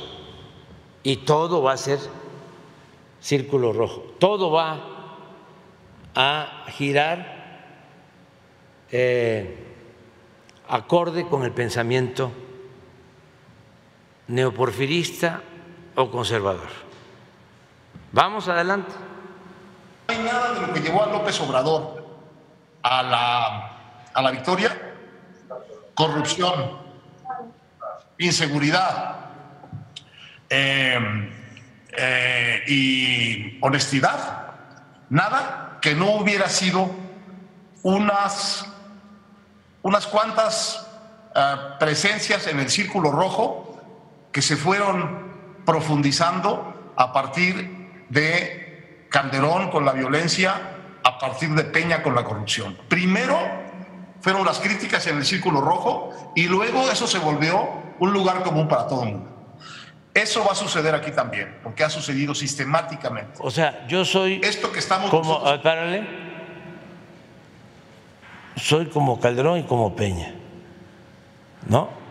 Entonces, como con Calderón y Peña había corrupción, se empezó a expresar en el círculo rojo, ¿sí? Y luego eso eh, cundió y llegó al círculo verde, a todo el pueblo. Y eso es lo que va a pasar, este, según él, con nosotros. Adelante. viviendo, esto que está pensando y viviendo reforma, esto que está pensando y viendo la gente pensante del país, las, los, eh, las calificadoras, los analistas económicos, La los gente pensante, espérame, el reforma, la gente pensante del país, las calificadoras, claro, organismos financieros internacionales. Síguele. Esto se va a volver parte de la visión común de los mexicanos. Se va a generalizar la Eh, crisis. ¿Cuánto tiempo va a tardar esto? Bueno, no, no lo sabemos, pero es muy posible, es bastante seguro incluso, que esta crisis brutal que viene vaya a acelerar eso. Lo vaya a acelerar de una manera extraordinaria, en el sentido de que va a haber una enorme cantidad de gente necesitando cosas del gobierno sin que el gobierno voltee a verlas. Los estamos, lo estamos viendo ya.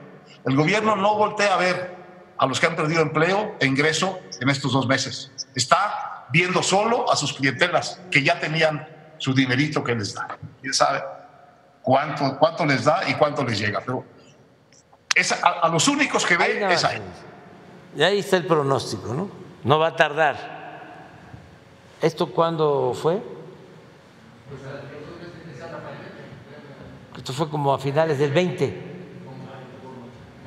Sí. 23 de mayo del 20 a las 12. 23 de mayo del 20. ¿A ¿Cómo estamos ahora?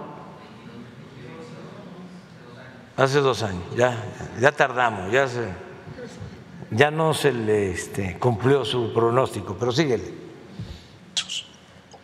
Entonces, el tema es cómo se organiza esto políticamente para que tenga una consecuencia en quitarle poder.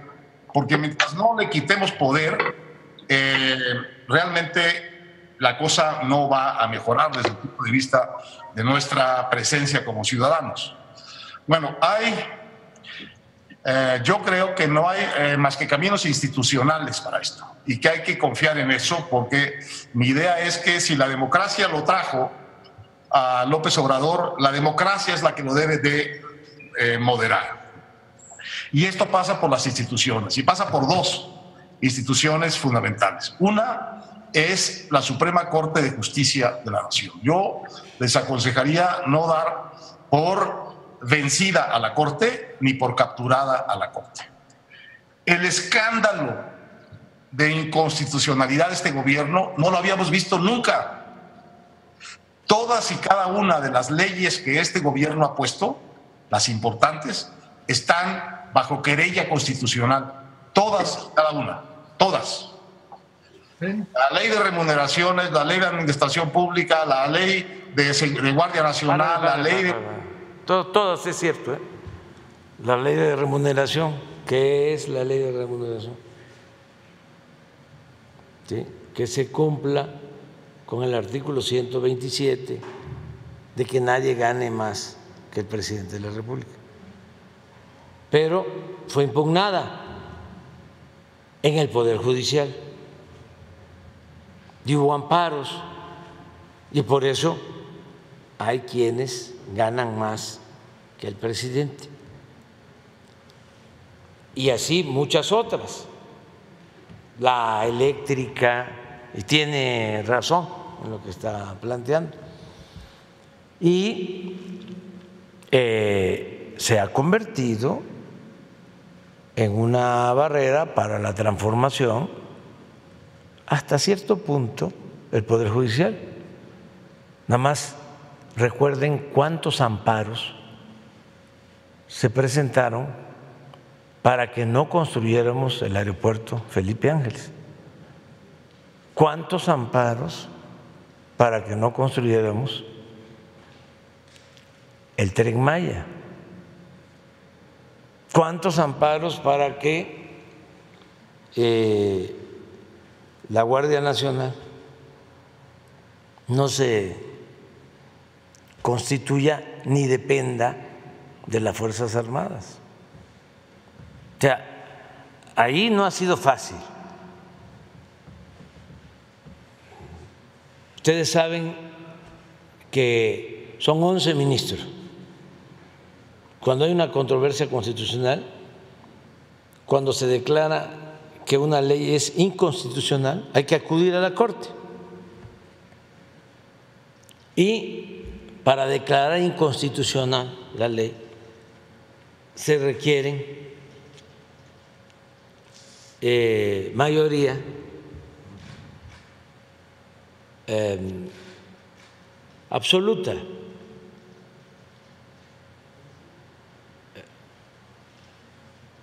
No solo mayoría simple de los ministros, igual que en el Congreso. En este caso, de 11 se requieren siete, ocho. Afortunadamente, en todas las controversias, hubo una muy importante, la eléctrica, que no pudieron declararla inconstitucional porque era la defensa de las empresas extranjeras.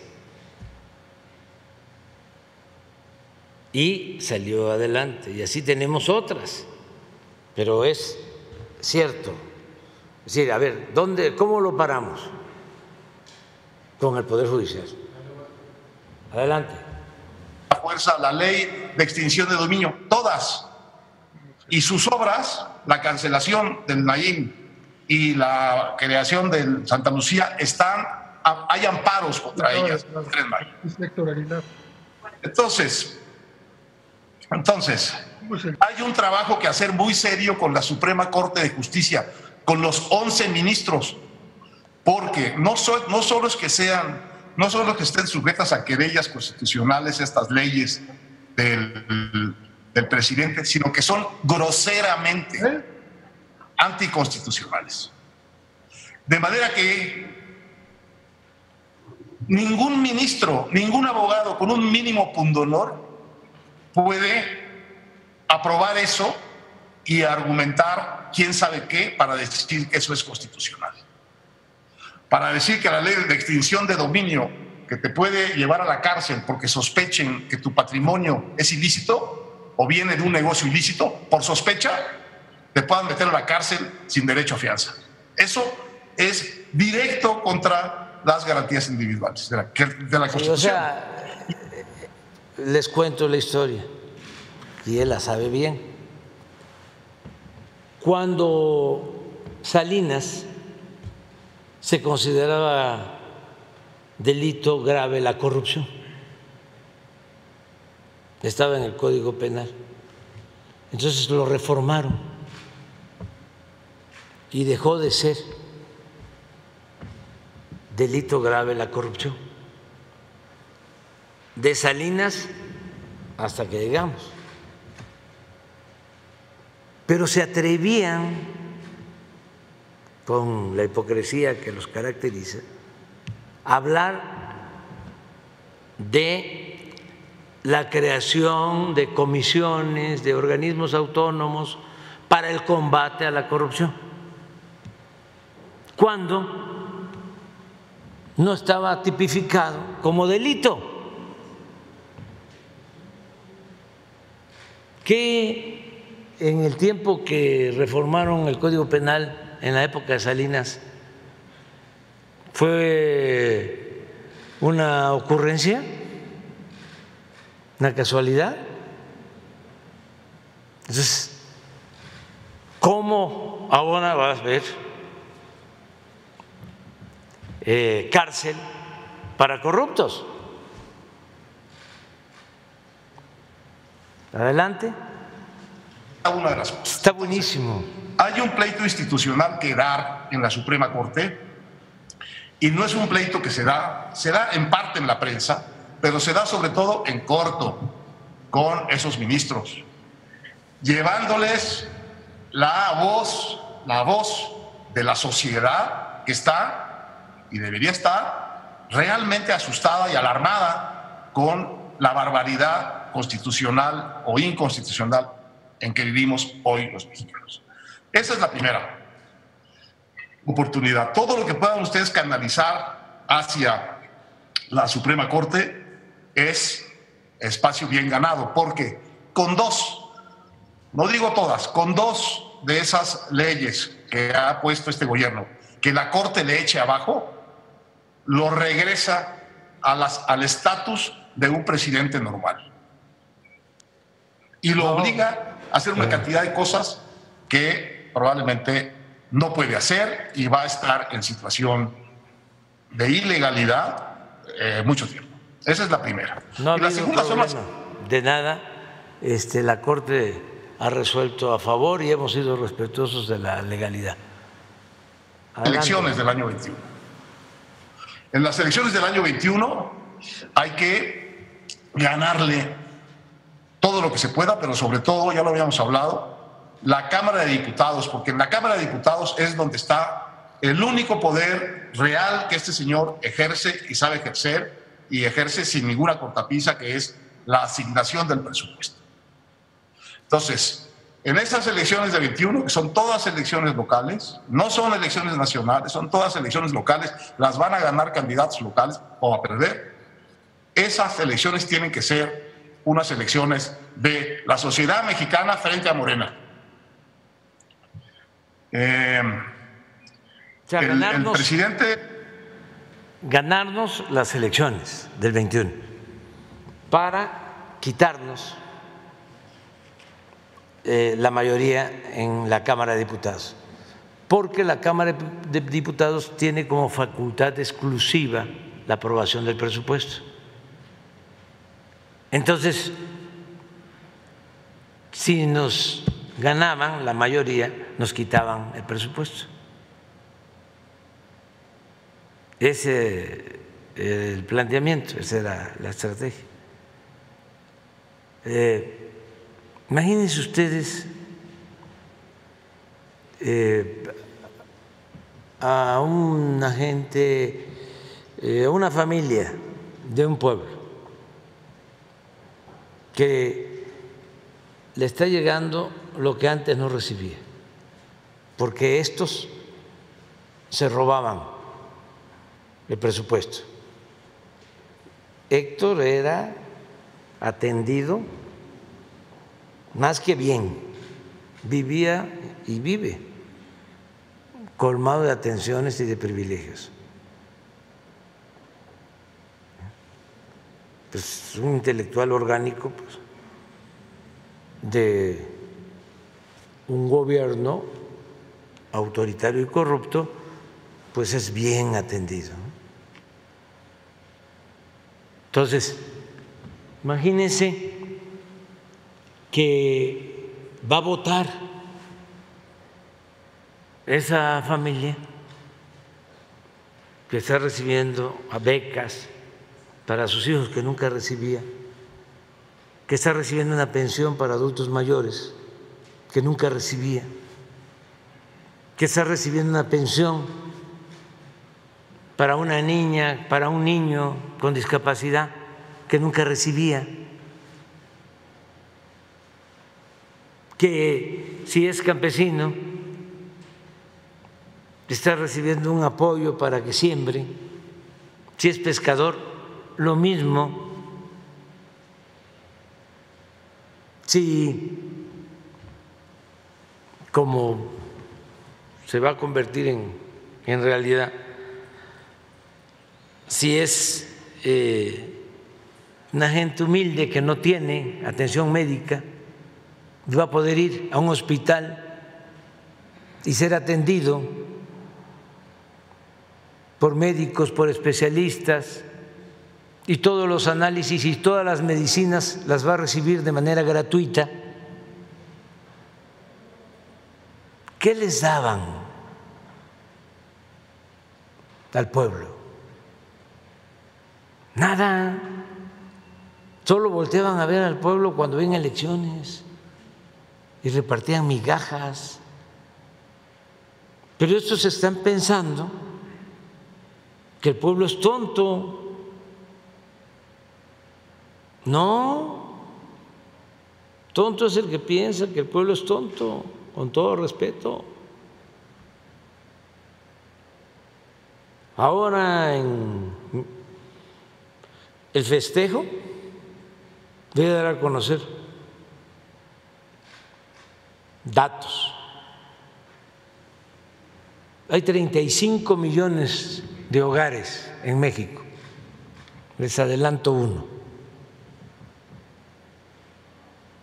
Y en 30 millones llega cuando menos un apoyo o una porción del presupuesto nacional. ¿Cuándo sucedía eso?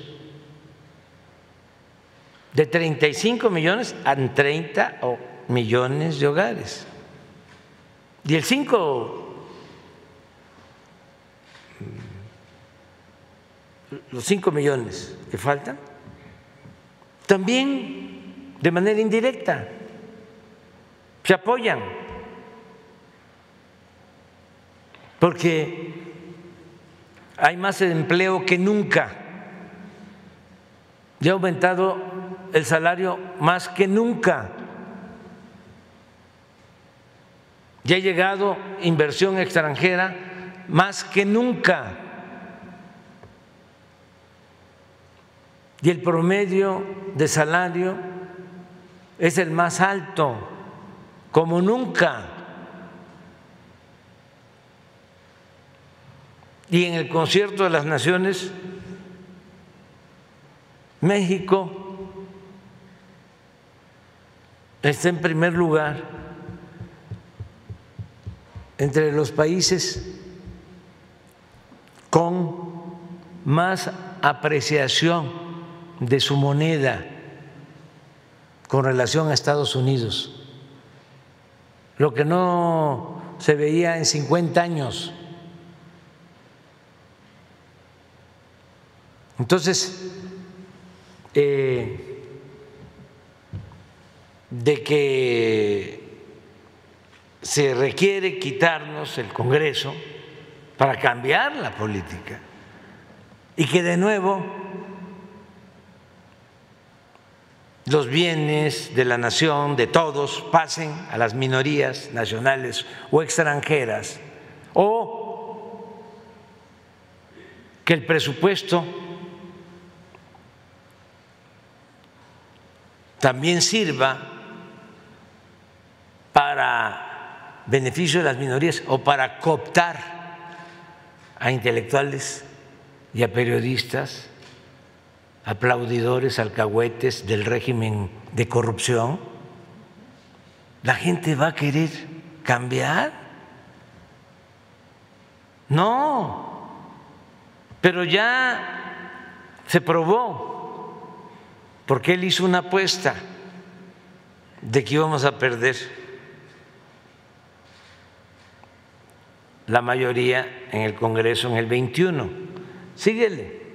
Salvador está en, un, en una aceleración muy impresionante de sus decisiones respecto de su proyecto. Y cada vez vemos más claramente que su proyecto es realmente un proyecto, como dice uno de sus colaboradores cercanos, que no es un proyecto de transformación, es un proyecto de revolución.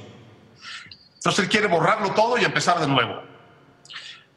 Eso es un delirio, eso es imposible hacerlo ni a balazos ni las revoluciones violentas que han destruido un Estado han podido cambiarlo todo. Es imposible pensar que lo puedes cambiar dentro de la estructura de un régimen democrático, como a pesar de todo es el mexicano, porque solo... Eso es importantísimo. Esa era la apuesta de que no íbamos a poder llevar a cabo una transformación de manera pacífica. Recuerdo que lo dije muchas veces y lo reafirmé en mi acto de cierre de campaña en el Estadio Azteca. Dije, esta va a ser una transformación como la independencia, como la reforma, como la revolución. Nada más que pacífica, pero igual de profunda como fueron esas transformaciones, porque vamos a arrancar de raíz el régimen de corrupción, de injusticias y de privilegios, de manera pacífica. Y eso es lo que estamos logrando. Por eso, ¿cómo no vamos a celebrar el cuarto año? Porque para él ni a balazos no, si no se necesitan los balazos ni la violencia. Este es un movimiento que ha sido, es y seguirá siendo pacífico. ¿Y dónde está la fuerza?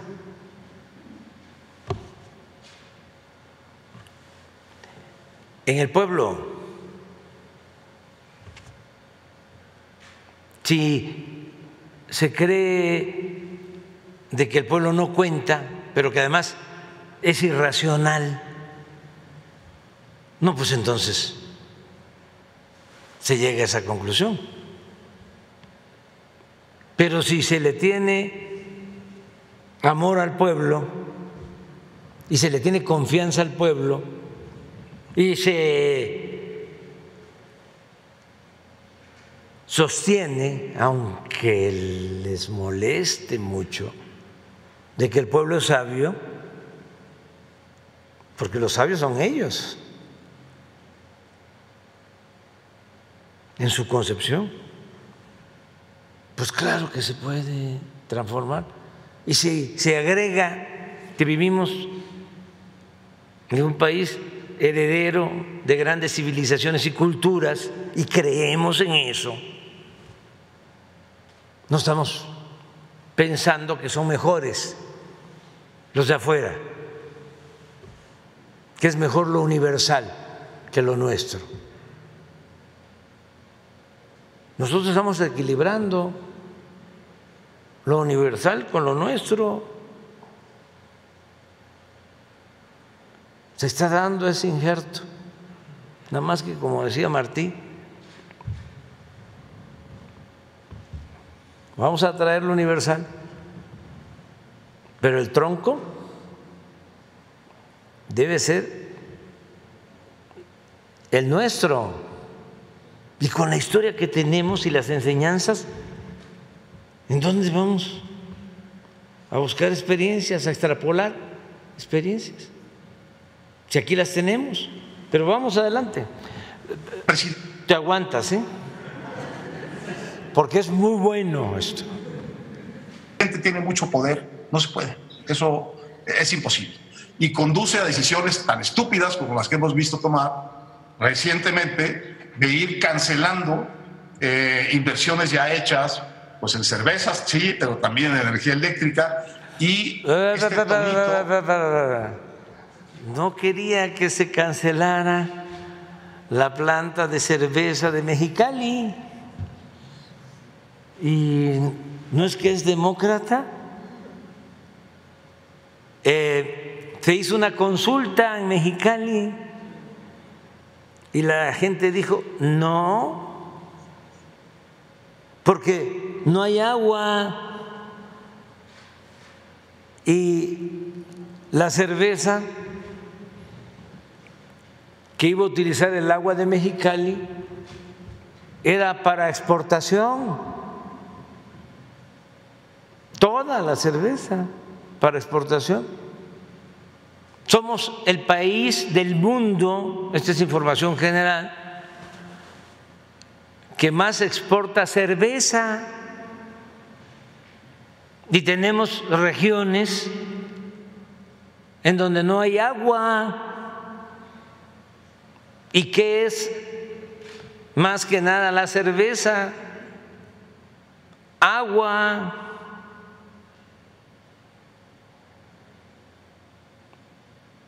Entonces, adelante. De que ahora, ¿qué es lo que vamos a hacer con los ricos?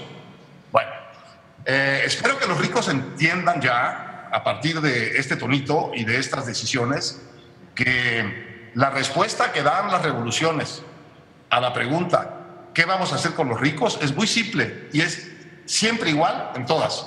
En la Revolución Francesa, en la, en la soviética, en la china, en la mexicana, en todas. Primero los usas, luego los expropias y luego los desapareces. Ahí está. A ver, a ver, repites. Es buenísima. Fíjense la fórmula que se aplica en todos lados. ¿Qué hacemos con los ricos? A ver. Y luego los desapareces. No, antes. La Revolución Francesa, en la, en la soviética, en la china, en la mexicana, en todas. Primero los usas. Los usas. Luego los expropias. Los expropias. Y luego los desapareces. Y luego los desapareces. Eso es lo que hacen las revoluciones con los ricos. Entonces, yo quisiera tomar, que tomemos nota de que estamos frente a un proyecto revolucionario y que cuando uno entiende eso, todas las estupideces que hace adquieren una lógica impecable. Él quiere que este país esté jodido y empobrecido para poderlo gobernar. Es lo que quiere. Es lo que quiere. Y eso uno lo tiene que concluir porque es la evidencia 1 más 2 más 3 más 4 más 5. Está equivocado, profundamente equivocado. Va a perder, yo creo que va a perder. Porque lo que eso va a hacer, eso sí que va a dividir a la sociedad y va a poner de un lado a ese gobierno con todos sus poderes y sus clientelas y del otro lado al resto de la sociedad. Leanse un artículo que va a publicar mañana Luis Rubio, Luis Rubio, que, siempre ha sido muy escéptico. una, una gente muy progresista, ¿eh? Este, de avanzada, del periódico Reforma. Pero léanse el artículo. Adelante. De estas cosas, en donde plantea eso. Dice, bueno, esto ya llegó al, tem- al tema de una disyuntiva. O gana el proyecto retro y autoritario del gobierno, o la sociedad se organiza y le da una salida a este asunto. Entonces, no hay salidas, eh, no hay salidas fáciles, Eh, no hay salidas rápidas, pero hay salidas institucionales y hay que organizarse en torno a eso. Eh, veo que Ricky eh, subió una, una petición que estaba muy bien hecha de revocación de mandato ya para, eh, para López Obrador. Yo creo mandato. que no es el momento de la revocación del mandato ya para López Obrador, porque en este momento te lo podría ganar. Y podrías estarle dando a él un instrumento político que le urge tener en este momento. En cambio, si lo dejamos para el año 22 como está planteado institu- institucionalmente, eh, así está en la ley, así está, acordado ya, entonces lo que vamos a tener es, tenemos un momento institucional de presión sobre la Corte, tenemos unas elecciones intermedias en 21 en donde hay que derrotar a Morena y a López, y luego en el 22, muy probablemente, si perdió las elecciones del 21, estará tan jodido todo el país porque no se va a recuperar muy rápido que probablemente pierda también la revocación de mandato por pendejo y por petulante. De manera que aquí hay un problema de Ya déjalo, timing. te- aplauso.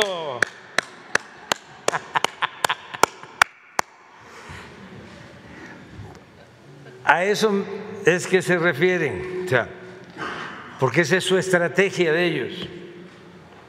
Yo no es- estoy pensando, desde luego, en la reelección. Yo me retiro, me jubilo a finales de septiembre pero sí me importa mucho México, mucho, mucho, mucho, y me importa mucho también el que continúe el proyecto de transformación, que no haya retrocesos, que no regresen estos, porque son muy corruptos, saqueadores, y además le tienen un profundo desprecio al pueblo. Entonces, eh, es una simple recomendación para cualquier partido. Si van a apoyar al presidente, a la presidenta, candidata, candidato de cualquier partido, piensen también que en un verdadero sistema democrático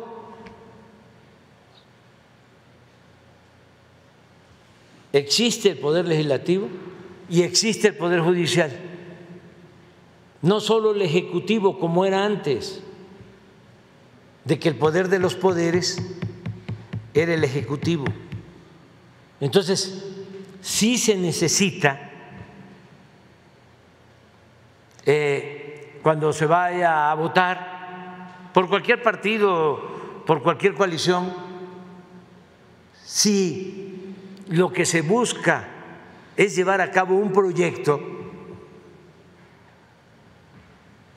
el que sea, que no se olviden que ese proyecto puede transitar si cuenta con el apoyo del Congreso y también del Poder Judicial. Si no es así, es dejar como ellos lo planearon en el periodo neoliberal o neoporfirista, al presidente como un florero, como adorno, un empleado de la oligarquía, que no le va a cobrar impuestos a los potentados, a las corporaciones, que le va a cobrar el impuesto al pueblo,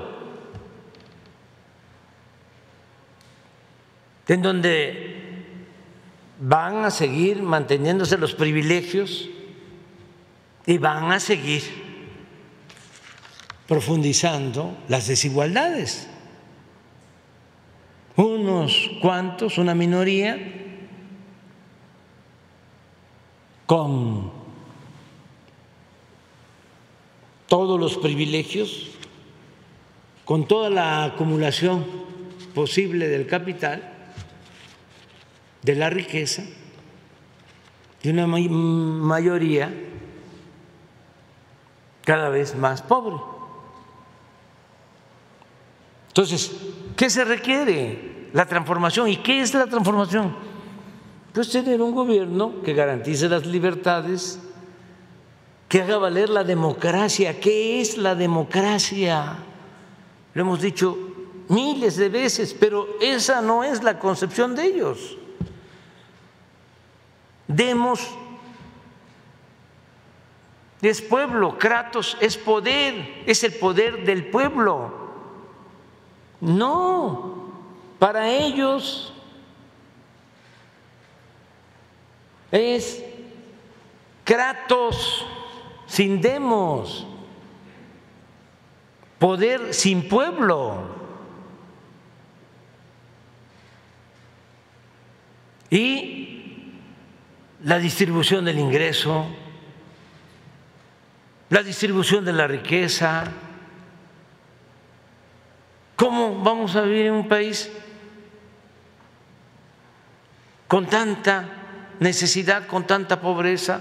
Además, de manera injustificada, solo por la corrupción. ¿Y por qué de manera injustificada? Porque México es uno de los países con más recursos naturales del mundo. Nada más que por la corrupción en vez de avanzar, se retrocedía y se beneficiaban unos cuantos. Una mafia de poder. Tenían tomado el gobierno. Decía Tolstoy, un gobierno que no procura la justicia, decía un Estado que no procura la justicia, no es más que una banda de malhechores. Esos son. Esos son los que quieren regresar. Nosotros también queremos regresar, pero lo que se robaron. Que regresen lo que se robaron. Eh, los análisis, las negociaciones eh, en la posición para una candidatura común para el Estado de México, eh, se aseguran que no quieren que, bueno, gane Delfina Gómez en el Estado de México. ¿Cuál es su opinión? Y por último, ¿cuál es su pronóstico de asistencia para la marcha del próximo 27 de noviembre, eh, en la marcha que encabezará? Y si ya se tiene también una fecha para la reunión que sostendrá usted aquí en la Ciudad de México con eh, Joe Biden y, el, y Trudeau, el presidente de Canadá. Todavía no hay fecha, pero sí va a haber un encuentro, una llamada cumbre de América del Norte, nada más que todavía no se define la fecha, si va a ser en diciembre o en enero. Lo de la marcha, están todos invitados, ayúdenme, corran la voz, no es fácil comunicar, a veces pensamos que ya todos están informados y no ayúdenme, este, que todo el que esté informado informe, que todos nos eh,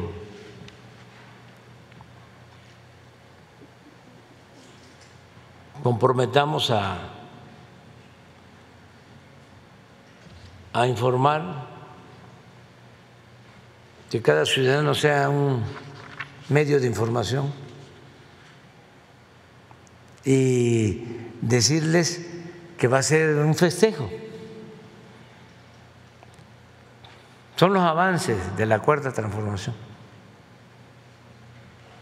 Por ejemplo, esto que no les funcionó, pues es para festejar, porque la apuesta era aquí vamos a perder el Congreso y que luego eh, me iban a revocar el mandato. Y ya no salió. Desde luego, tienen todo su derecho a continuar con esa estrategia, ¿no? Y hay que respetar a todos, pero este, vamos bastante bien. Ya fue mucho hoy. Todavía vienen como tres actos más.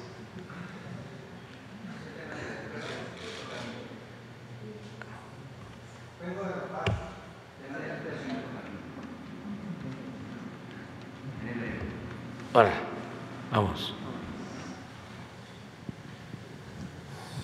Gracias, señor presidente. Buenos días para todos. Soy José Antonio Morales de Grupo ASIR. Eh, panorama informativo. Eh, retomo el eh, tema de ayer, se planteó en este espacio la pregunta de si usted estaba enterado en el sentido del cambio de políticas por parte de la SEP para que ya se pueda evaluar a los estudiantes desde el tercer grado de primaria y hasta la secundaria, porque eso había efectivamente tenido una pausa por la pandemia.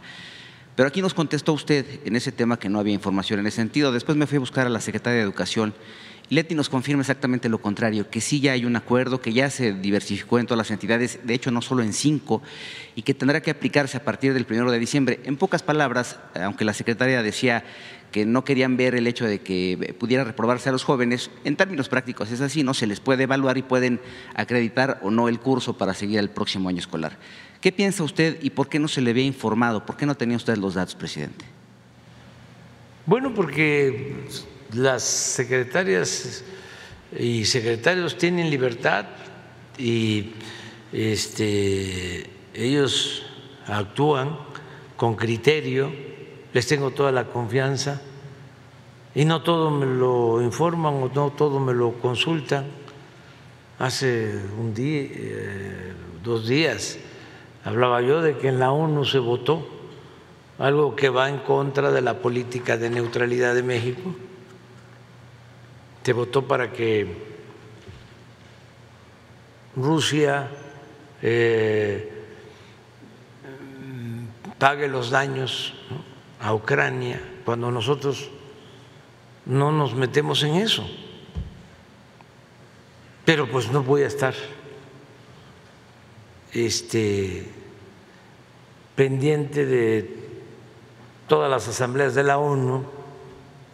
Se supone que hay una política definida en la Constitución y tenemos que apegarnos a eso, de no intervención, de autodeterminación de los pueblos, de solución pacífica de las controversias. Y además hemos venido sosteniendo esa política y la vamos a seguir sosteniendo. Y lo aclaré porque pues sí no quiero que este, el día de mañana se piense que es un doble discurso. No, nosotros en el conflicto Rusia-Ucrania actuamos con neutralidad. Y por eso nos respetan todos. Entonces, lo que me dices de lo de las clases, de las evaluaciones, pues sí, ¿Y qué este opina usted sobre esta postura? Es decir, ya cambiar la medida, ya poderlos evaluar, ya poder decir tú no tienes, eh, digamos, los conocimientos, tienes que repetir año, etcétera. Pues eh, Leti es maestra y además las decisiones que tienen que ver con la política educativa se aprueban por un consejo de expertos, de pedagogos. Si esa política, sí, está, vamos a decir, avalada, apoyada por ese Consejo y también por la secretaria de Educación, pues yo la apoyo. Pero no soy todólogo, ¿eh? No soy todo. Este yo tengo experiencia y tengo una profesión. Soy licenciado en ciencia política y administración pública. Pero si este, me toca un tema de María Elena, no, por eso está María Elena que ella es la experta. Correcto. Ustedes me preguntan sobre eh, cuál es el modelo económico que estamos aplicando, te contesto muy bien. Incluso este es una aportación, es algo inédito. que no se dice patentar, pero sí vamos a dejarlo muy bien definido, porque no tiene que ver con la política neoliberal que han venido imponiendo y que ha resultado un fracaso. Es algo nuevo, completamente nuevo. Tal vez hubiera valido la pena que una eh, postura tan importante como es que los jóvenes ya pueden o no pasar de grado hubiera sido informada aquí en, la mañanera, que es un espacio, como usted lo ha comentado, que tiene muchas repercusiones. No todo el mundo escucha o ve la mañanera. Eso por una parte. Pero ¿quién sabe qué hubiesen dicho ustedes? ¿Cómo? ¿Quién sabe qué hubiesen dicho ustedes? O sea, no sé tú, ¿sí? Pero como tenemos a todos los medios en contra, es este, muy difícil que se informe sin eh, editorializar. Te estoy hablando Sí. con respeto y franqueza. Que a veces dicen una cosa y ¿qué creen que dijo el presidente el día de hoy? Y ahí va. Sacan de contexto las cosas y otros inventan. Pero así es la mayoría de los medios de información, con honrosas excepciones. Y también, para no generalizar, en abono a los trabajadores de los medios, la política editorial la definen arriba y está en función de intereses económicos. O sea, me ha tocado ver cómo despiden a un trabajador de los medios si no acata una orden. Es de lo menos democrático que hay el manejo en un medio. Es vertical.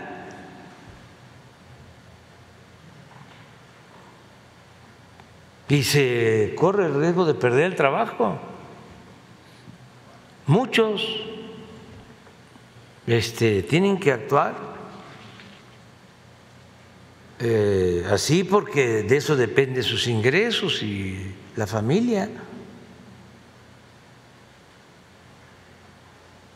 Y es una desgracia. Estamos viviendo un momento estelar en la vida pública de México, uno de los momentos históricos más importantes, con una prensa decadente. Oiga, Increíble. hablando Por de eso estoy esperando que ya va a empezar el, el Mundial. Y ahora voy a ver la televisión. hablando Bueno, de información ya correcta, me voy. ¿le informaron de la apertura de la- del hotel del aeropuerto, presidente? ¿Le ¿Eh? informaron de la apertura de la inauguración del hotel del aeropuerto? ¿Es cierto que ya está? Sí, parece que ya se inauguró. ¿Pero se va a inaugurar en funciones o, o entrará en funciones hasta después? Porque me parece que hay una fecha para mañana y luego no va a entrar. O sea, ¿se inaugura o no? ¿Entra en funciones No o no? tengo la información completa, pero hoy mismo te la, este, te la, te la damos a conocer. Pero sí ya está el, el hotel del aeropuerto Felipe Ángeles. Y cada vez más gente utiliza ese aeropuerto. Ya eh, hay un promedio de cerca de 9 mil pasajeros diarios. Hoy estaba yo viendo en la mañana un mensaje de Ricardo Salinas Pliego, que se fue, no sé a dónde. Ah, pues a Qatar. Y, este, y salió del aeropuerto este, Felipe Ángeles. Y este, hizo una toma, y es un aeropuerto de primera. Ojalá y los este, conservadores vayan y que no se crean eso de que es la gran central avionera de México, cosas de ese tipo. Además, que no se enojen tanto, ni mucho menos este, que hagan coraje y que abandonen el odio y que se apueste al amor al prójimo. No hay que este, odiar, eso es amargura, eso es alejarse de la felicidad. hay que ser feliz. Hasta se decía antes, al mal tiempo, buena cara.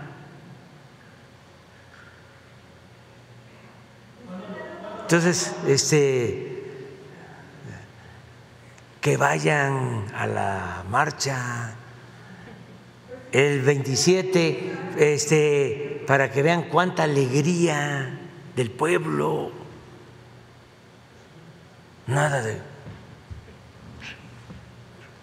Ya estamos a punto ser como Venezuela. Está destruyendo el país.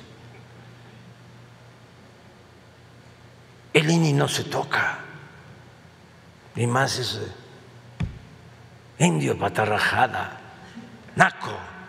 ¿Qué es eso? ¿Eh? Sí, sí, sí, cuando yo tenga posibilidad de hacerlo. Es que este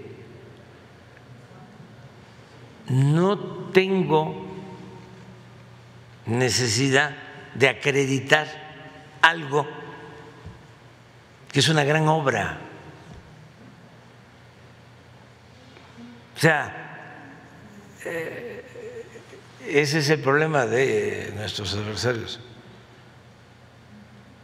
Eh, agarran malos pleitos. ¿Cuándo van a poder este, decir que no funciona, que no sirve el, el aeropuerto? O sea, si es una gran obra, nos ahorramos muchísimo el hacer el aeropuerto en el lago de Texcoco era hacerlo, era construirlo en el peor lugar del Valle de México. Se hunde esa zona en particular, porque ahí desembocan como 10 ríos, se hunde como 30, 50 centímetros por año.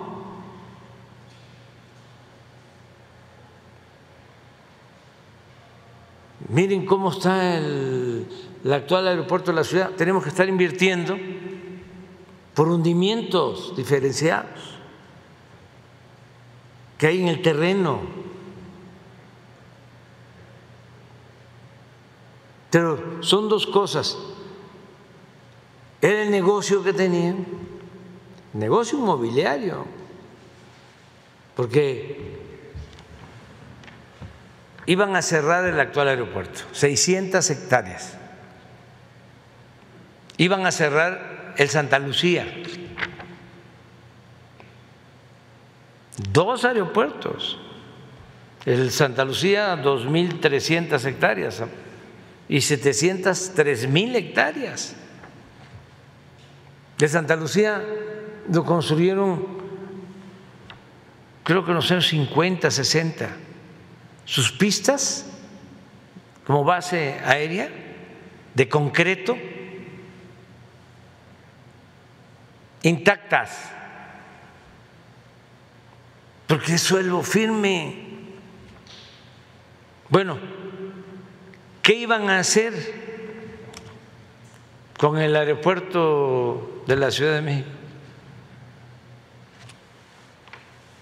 Un desarrollo inmobiliario que iba a ir, imagínense la pista, una gran avenida hasta el nuevo aeropuerto,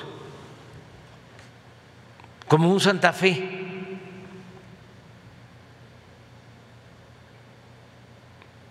Y iban a cerrar dos aeropuertos el, aeropuerto de la ciudad, la Terminal 2, pues eh, creo que la terminó Fox, 11 mil millones de pesos tirados. Nada más el hangar presidencial para guardar el avión presidencial, que lo hicieron el gobierno del presidente Peña, mil millones. ¿Y se iba a tirar? Entonces, uno, unos están enojados porque era el negocio. Y los otros, porque pues los engañan mucho, los engañan.